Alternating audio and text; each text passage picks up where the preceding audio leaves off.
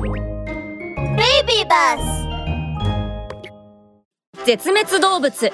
X ファイル。飛べない堂々鳥。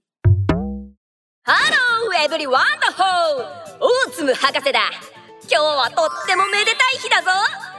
なんてったってオーツム株式会社が独自で開発した過去と未来を行き来できる万能宇宙船。スペースノーチラス号の記念すべき初フライってもワクワクするだろ？それじゃあ早速掛け声だ。ワームホール。突き進む。スペースノーチラス。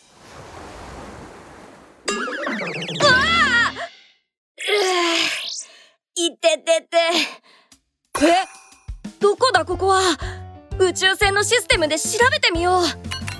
ピピピ。時代。500年前。ピピピ。現在地。南半球。インド洋西南方向。ここは500年前のモーリシャス島です。ん？何の声だ？あ、あ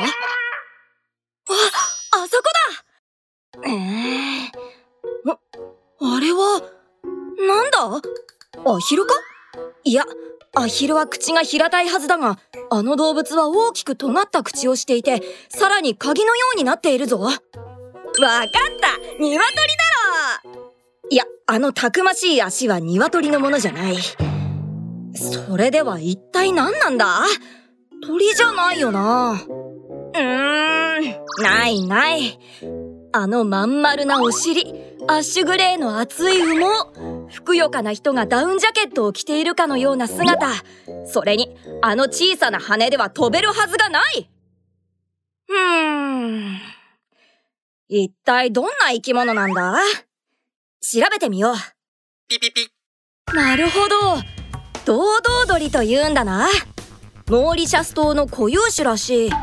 どうどう、どうどうという可愛らしい鳴き声だそうだ。堂々鳥は人を警戒しないし、飛べないからすぐに人間に捕まってしまうんだ。そのせいで人の手によって堂々鳥はすぐに絶滅してしまい、17世紀頃にはモーリシャス島から堂々鳥は姿を消してしまったんだ。はあ、もう今の地球ではあのどうどうという鳴き声は聞けないんだな。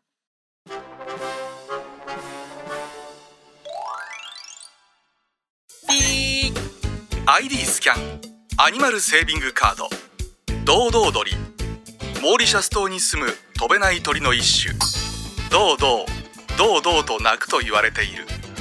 絶滅の大きな原因は人類による森林破壊や捕獲と言われています。やはり乱獲は絶対にしてはいけないね。生態系を守るため法律によって認められている動物以外を捕獲することは絶対にやってはいけないんだ。大津の博士と一緒に動物を守っていこうね。